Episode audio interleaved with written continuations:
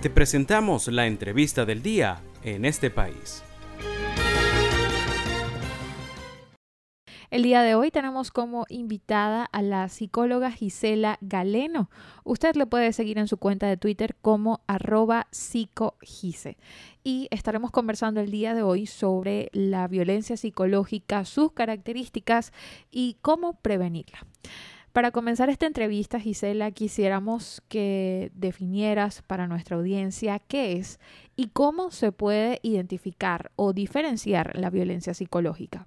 Hola, ¿qué tal? Bueno, muchísimas gracias nuevamente por la invitación a esta entrevista para hablar además de un tema eh, tan complejo, pero tan importante debido pues a las secuelas que tiene este tipo de violencia. Sin embargo, antes de eh, definir de qué se trata la violencia psicológica, me gustaría comenzar por explicar por qué es tan difícil identificarla, porque realmente aquí es donde está muchas veces el problema para entender la relevancia, el impacto y las consecuencias que tiene el ejercicio de la violencia psicológica.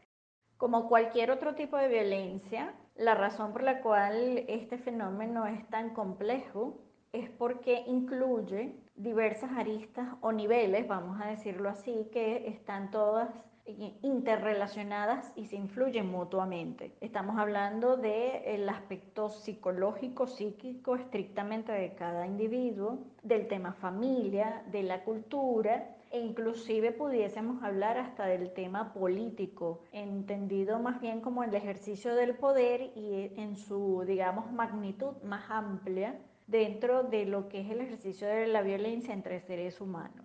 En principio, además, la violencia es una conducta aprendida que, digamos, tiene su origen principal dentro del ambiente familiar, pero que debido al proceso que llamamos naturalización, digamos que se va extendiendo a otros contextos y al mismo tiempo se retroalimenta la familia de lo que la sociedad le devuelve en este tema. En este escenario, ¿cuáles son las características de este tipo de violencia? La primera característica es que la violencia psicológica en sí misma se refiere a un conjunto heterogéneo de comportamientos. A diferencia, por ejemplo, de la violencia física, donde hay una lesión hacia el cuerpo y es fácil de visualizar. En la violencia psicológica no. Son muchos los comportamientos, las maneras en que se expresa y es difícil de visualizarla porque como es tan ambigua muchas veces, genera confusión precisamente por la naturalización. Por ejemplo, dentro de una casa, eh, si es normal, se repite constantemente eh, que tú eres un tonto o bruto o cállate.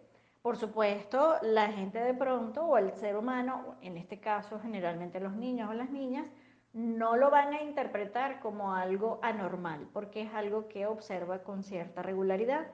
Pero si esta conducta en otra familia donde no se suele hablar de esta forma, en un determinado momento, se empieza a hablar, a insultar, a ofender de esta manera, puede ser percibido entonces como un ataque, como una palabra que debe tener algún significado negativo, además porque eso va acompañado de toda una expresión eh, gestual y corporal que indica que lo que se está queriendo decir es algo negativo. La otra característica importante es el tema del tiempo. Para nosotros hablar de la violencia debemos tomar en cuenta el factor tiempo. Es lo repetitivo, lo sistemático y lo constante de estos comportamientos lo que genera la lesión psicológica. Y esa lesión psicológica no se ve. Quien la recibe la percibe como un desgaste y finalmente termina generando la sensación de que se es incapaz de defenderse o reaccionar ante este tipo de ataques. Entonces, a diferencia, por ejemplo, de un ataque psicológico cualquiera, ¿verdad? Si tú vas, por ejemplo, en el metro y alguien te ofende, te insulta, te ataca, eso ocurre una sola vez y ya lo, lo llamamos justamente un ataque psicológico. Pero en el caso de la violencia psicológica, hay algo que es que se repite con cierta sistematicidad, hay un patrón de repetición. es el tiempo lo que hace que el malestar se vaya acrecentando y consolidando y por supuesto además termina siendo un mecanismo de control y una forma de comunicación dentro de la familia o de cualquier otro contexto. Una tercera característica además es el tema de la intencionalidad. La violencia psicológica puede presentarse como una conducta consciente o inconsciente. Al reconocer qué es la violencia psicológica, Gisela, ¿cuáles son las señales de alerta para una persona que es víctima de este tipo de violencia? Ahora bien, con respecto a la identificación o las señales de alerta de la violencia psicológica, el gran problema está precisamente en que eh, las secuelas no son tan visibles ni aparecen instantáneamente. Por eso es que entonces tiene que pasar un tiempo.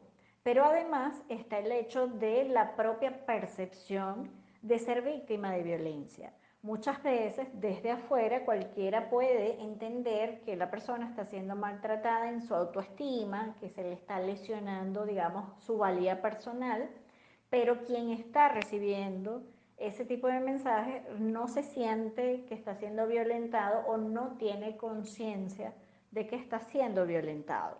¿Cómo puede una persona identificar los efectos o las repercusiones que pueda tener en el corto o largo plazo la violencia psicológica?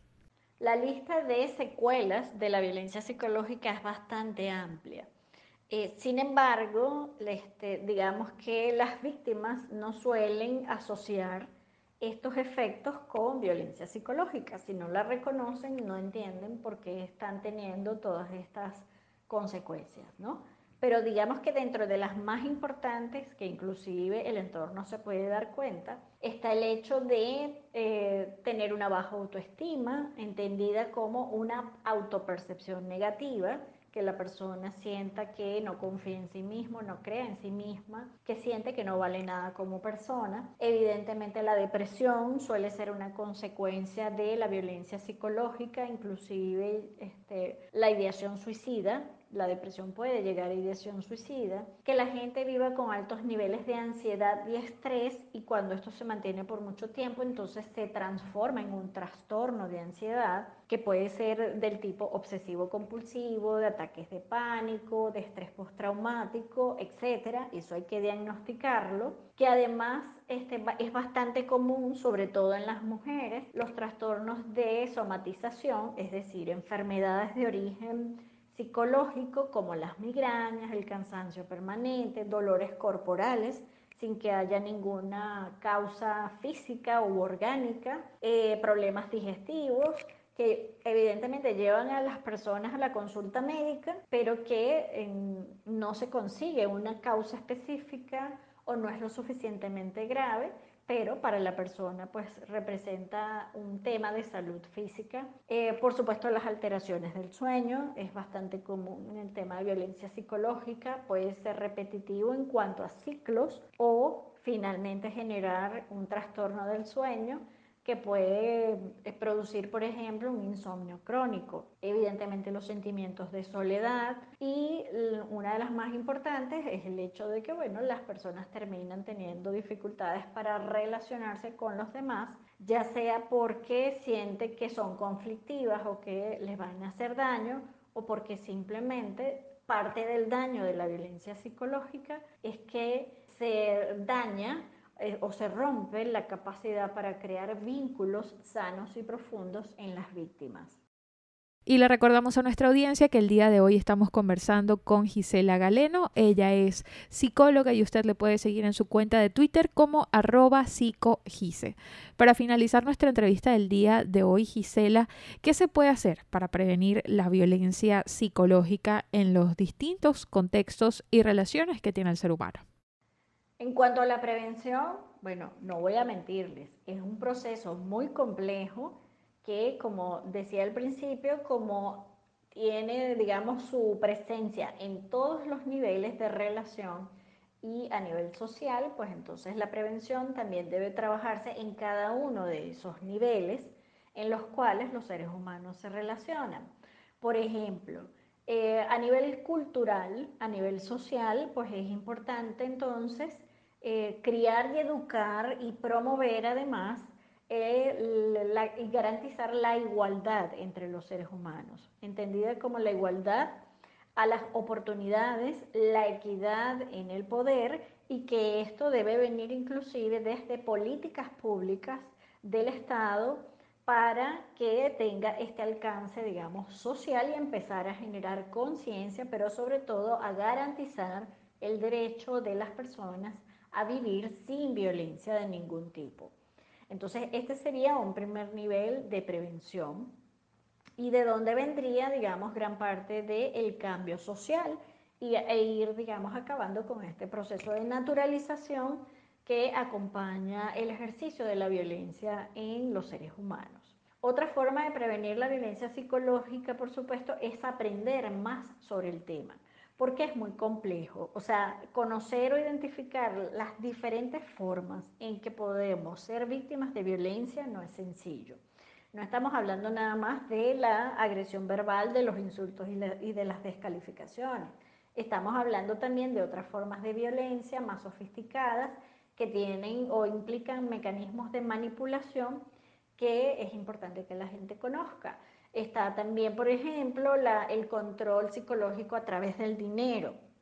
Entonces, claro, entender todas estas dinámicas requiere, por supuesto, educarse, formarse, eh, leer, preguntar, aprender para que sea más fácil identificar este tipo de violencia. Pero por supuesto, para mí, una de las mm, formas más radicales y efectivas de generar cambios en los patrones de, eh, de relación es en la crianza. ¿okay? Para mí esta es la verdadera prevención, que en las familias la educación esté basada en el respeto y en las relaciones sanas y empáticas.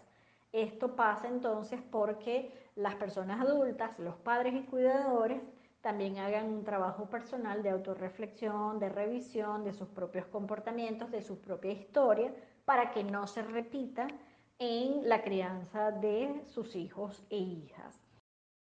Nuevamente, muchas gracias por la invitación al programa y bueno, por supuesto, quedo a la orden para eh, futuras oportunidades o para orientar a las personas, me pueden contactar también a través de mis redes sociales, en Instagram como arroba Gisela Galeno y en el resto de las plataformas como La culpa es tuya.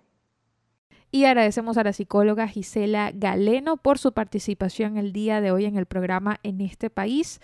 Ella estuvo conversando con nosotros en nuestra entrevista en este país del día de hoy.